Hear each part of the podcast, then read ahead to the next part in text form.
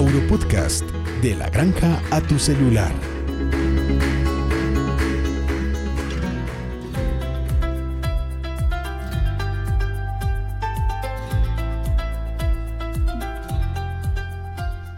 Hola a todos nuestros oyentes, bienvenidos a un nuevo episodio y este es un episodio muy especial, ¿cierto Chris, cierto Geraldine que me acompañan el día de hoy?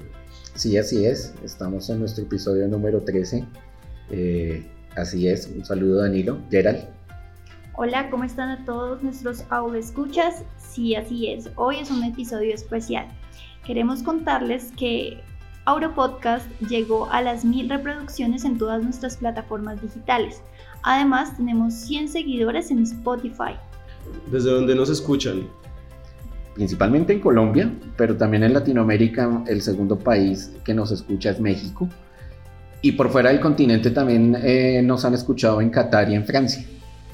También tenemos oyentes en España, muchas gracias. No sabíamos que podíamos llegar tan lejos. Entonces la idea pues es seguir compartiendo este conocimiento. Dicen que el conocimiento es lo único que cuando lo das se multiplica.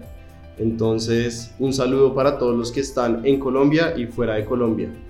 Así que bueno, siendo esto una celebración, hoy vamos a tener una temática un poco diferente. Cuéntanos un poco Geraldine cómo va a ser el día de hoy. Bueno, sí, hoy al ser nuestro episodio especial, salimos a la calle a preguntarle a las personas si tenían dudas veterinarias.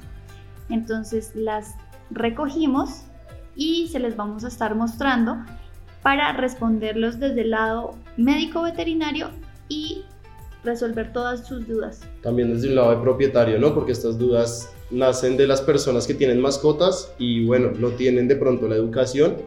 Entonces, bueno, vamos, vamos por ellas. Auropodcast Aurofarma, la solución veterinaria para animales de producción y de compañía. ¿Cada cuánto debo bañar mi perro? Bueno, esta fue nuestra primera pregunta, nos la realizó un muchacho en Bogotá. Entonces, compañeros, ¿cada cuánto creen ustedes que tiene que bañarse un perro? Bueno, eh, los perros tienen que bañarse cada vez que estén sucios, ¿sí? Y digamos, si, si acabo de bañar a mi mascota, a mi perro, y sale al parque, se revuelca y se ensucia, pues debo volverlo a bañar. Sí, no sé, Danilo, ¿qué opinas? Sí, eso es muy importante. Digamos que más que darle un tiempo eh, fijo a esta respuesta, es entender que todos los animales tienen características, llamémoslo de esta manera, diferentes. Entonces tenemos los pelos, los perros de pelo corto, tenemos los perros de pelo mediano, tenemos los perros de pelo largo, tenemos aquellos que tienen pelo de alambre, tenemos aquellos que son eh, más sedosos. Entonces todo eso es importante para entender cada cuánto dándole una respuesta al, a la persona que nos hizo la pregunta, pues yo sí considero, y estoy con Cristian, bañarlo cada vez que el animal esté sucio, pero no hacerlo en periodos muy cortos, es decir, eh, con un mínimo o con un máximo, llamémoslo, de una vez por mes. Más que eso puede tener otras condiciones que pueden afectar a la mascota. Bueno, sí tenemos que tener en cuenta que cada perrito, dependiendo de la zona en la que se encuentra, la condición y el tipo de pelaje, puede generar diferentes tiempos en su baño, entre cada baño y baño. Hay algunos que recomiendan, por ejemplo, los perros de pelo corto, los bulldog francés. Ese tipo de pelaje hace que el perro lo podamos bañar cada mes se puede bañar cada mes y también es importante tener presente el tipo de shampoo, el tipo de jabón que se va a usar. Entonces, ¿cuál les recomendarían ustedes para los, los perros de pelo corto? Mira, eso es muy importante, hay que tener en cuenta también el, el pH que, que, tiene la piel de los animales, ¿no? Entonces hay que utilizar productos que sean de preferencia pues especializados para mascotas, para animales de compañía y no productos de uso en humanos. Eh, pues aquí en Eurofarma contamos con productos cosméticos dedicados y con desarrollo al aseo, al baño de nuestras mascotas. Así es, en este caso es el Aurofresh Shampoo. Es pues un champú con un pH especial para nuestras mascotas. Además trae una fragancia agradable, que en realidad es lo que queremos cada vez que mandamos a bañar a nuestros perritos. Hablando un poco de este producto, es muy interesante porque tiene eh, aloe vera.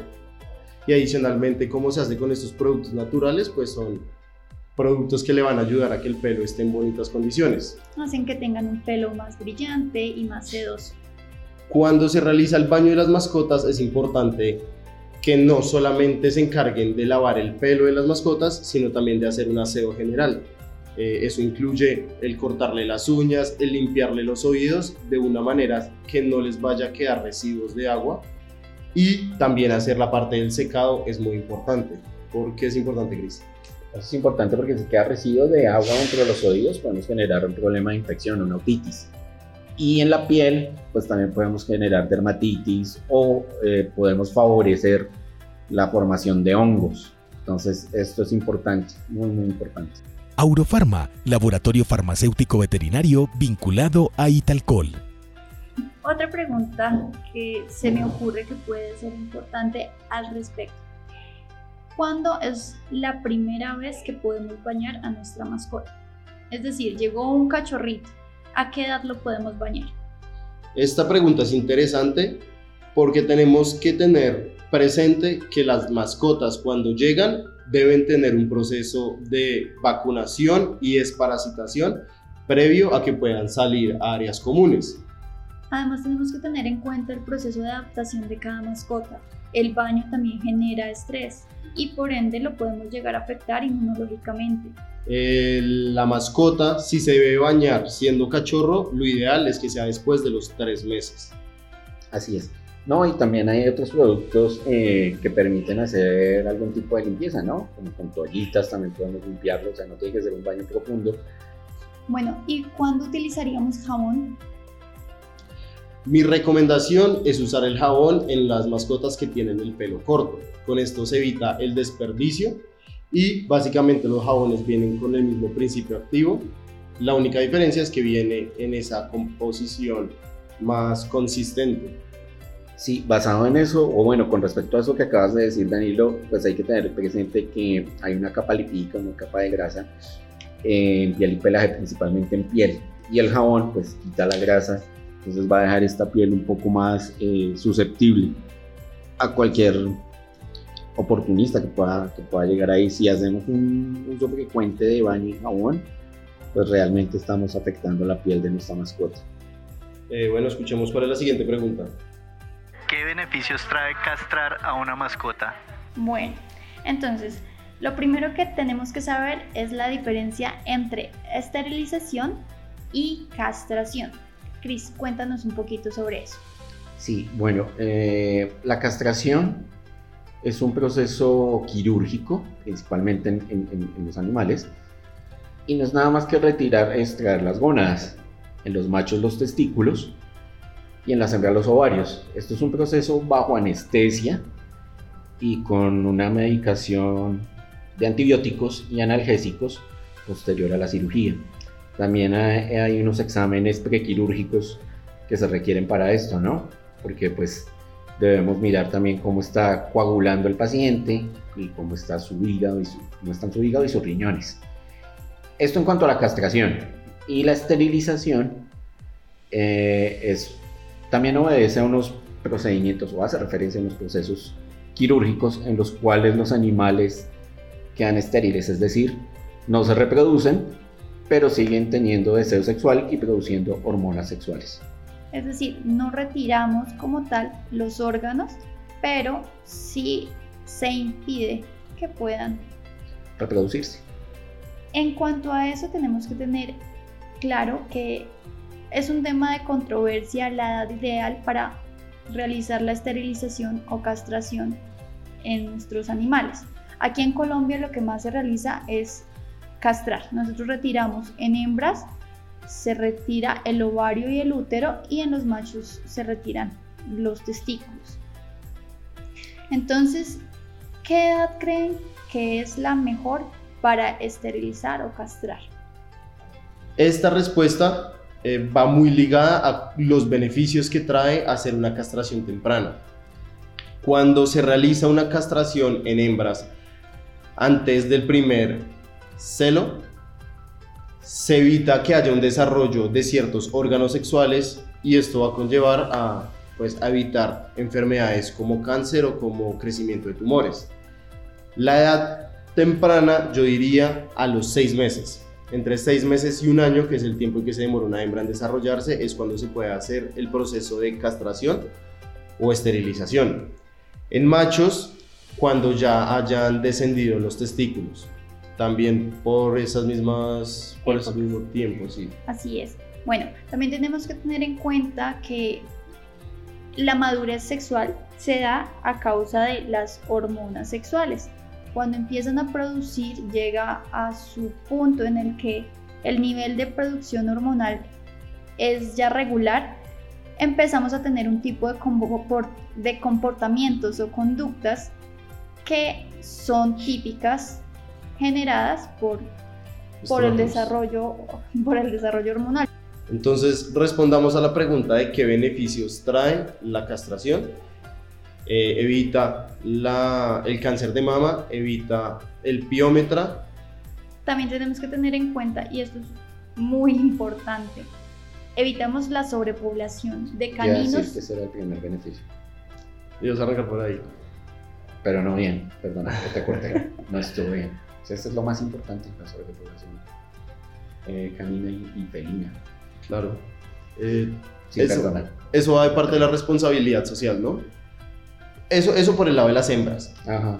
Por el lado de los machos, tiene la parte de sanidad, entonces evita eh, prostatitis. En comportamiento, los machos son muy territoriales por estos eh, estímulos hormonales pues, que tienen. Entonces, removiéndole los testículos van a evitar las agresiones a otras mascotas, las agresiones a personas, van a evitar que se estén orinando en todos los espacios y tienen problemas de este tipo con sus mascotas.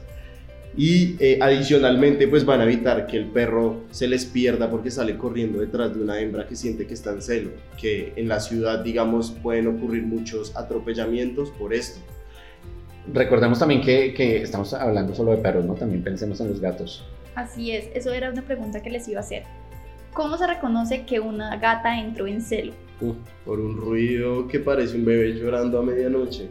Hay un cambio comportamental, generalmente la gata es más coqueta, por así decirlo, inclusive con los humanos. Hace lordosis. Bueno, entonces resumen. ¿Por qué es bueno esterilizar?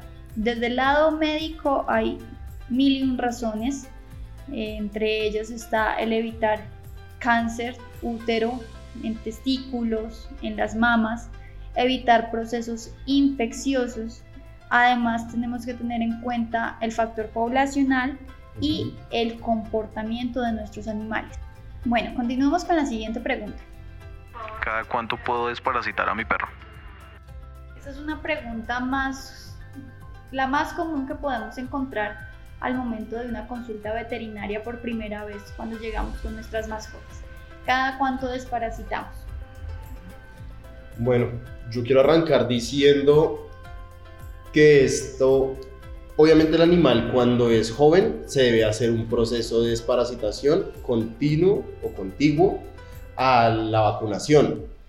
Ya cuando un animal es adulto, en mi concepto veterinario, y quiero saber si ustedes me lo comparten, el animal se debe desparasitar sí con cierta regularidad cuando muestre signos o síntomas de presencia de parásitos, cuando se encuentre en un ambiente que puede tener parásitos o en, en un ambiente predisponente a una parasitosis. Ahora, también tener presente que los parásitos pueden ser ectoparásitos o endoparásitos, es decir, parásitos externos o parásitos internos. No sé, ¿qué opinas tú, Cristian? Bueno, eh, hay que tener presente que los parásitos son unos de los habitantes más antiguos en, la Tierra y nadie ha podido erradicarlos. Entonces lo que hacemos eh, con los desparasitantes es un control de la población de, estos seres que están parasitando en, nuestras mascotas. Entonces debemos desparasitar mínimo dos veces al año, o sea, en cada semestre, para bajar la carga parasitaria, ¿sí? Aunque hay colegas que recomiendan desparasitar cada dos, cada tres meses, ¿sí? Esto eh, aumentaría pues de cuatro a tres veces al año, pero mínimo en, cada semestre desparasitar. Y lo que hacemos es bajar un control, un control, perdón, la carga de parásitos, la población de parásitos que tienen nuestros, nuestras mascotas. bien sea como lo dijiste tú Danilo, parásitos internos o parásitos externos. Así es, yo soy una de las propietarias, más que como médica, que procura desparasitar a su mascota cada cuatro meses. Es decir, lo ideal, lo que se recomienda en la literatura es realizarlo cada tres a seis meses. Y en lo personal yo siempre cargo con mi Aurote. Bueno, eh, muy importante, las suspensiones orales para desparasitar nuestras mascotas. Aurotel y Auropupi. Auropupi también seguro no solo para los cachorros, sino también para los gatos. No, estos productos les van a encantar tanto a ustedes como a sus mascotas, porque es un producto que aparte que viene en suspensión oral, en modo jeringa, para aplicárselo a sus mascotas, viene con sabor a vainilla y menta. Entonces es un sabor muy palatable para sus mascotas, tanto para sus perros como para sus gatos. Además de, de los parásitos, parásitos perdón, que se ubiquen a nivel gástrico, también hay hemoparásitos, ¿no?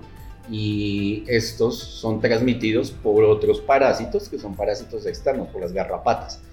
Eh, digamos que donde estamos nosotros en, en, en la zona cundiboyacense pues casi no se presenta, pero esto es más de la costa y, en los llanos, donde haya presencia de garrapatas, generalmente va a haber transmisión de, de hemoparásitos, de Riquia canis. Son parásitos eh, que están, imagínense el tamaño, si están eh, a nivel sanguíneo. Parásitos unicelulares son muy pequeños. Ya que hablaste de garrapatas, cuéntanos, Cris, ¿cuáles pueden ser los ectoparásitos o parásitos externos que encontramos en las mascotas? digamos que más común sería la pulga, ¿sí? Entonces, bueno, ese es un tipo de parásito externo. Las pulgas, eh, tenemos también garrapatas. Mm. y en menor medida, piojos y ácaros. Sí, y también en menor medida podría ocurrir con larvas de moscas que también pueden afectar a, a los perros y a los gatos, por ejemplo, nuche. También tenemos que tener en cuenta que hay otro tipo de parásitos, por ejemplo, el parásito del corazón, que no es común aquí en Colombia, pero en otro tipo de trópicos y en los hemisferios sí podemos encontrar este parásito. Además, las pulgas también son capaces de transmitir otro tipo de enfermedades, por ejemplo, el micoplasma. Importante. Bueno, entonces espero que les haya quedado claro este es el final del Auropodcast. Espero que a todos nuestros escuchas les haya gustado nuestro episodio especial. Bueno, muchísimas gracias a todos por estar un episodio más. Esperamos seguir brindándoles conocimiento, brindándoles anécdotas. Y bueno, nos vemos en una próxima ocasión. Gracias por la sintonía, por seguirnos y nos vemos en un próximo episodio. Nos oímos. Sí, si les gustó este, este episodio, por favor, díganos, envíenos mensajes, Instagram, Facebook, estamos pendientes. Muchísimas gracias por su apoyo y sus buenos deseos con este podcast. Y ya saben, compártanlo a todos esos que tienen mascotas y tienen esos mitos. Chao. Para seguir escuchándonos, suscríbete a Auropodcast en Spotify, Apple y Google. Síguenos en Instagram, Facebook y YouTube como Laboratorios Aurofarma.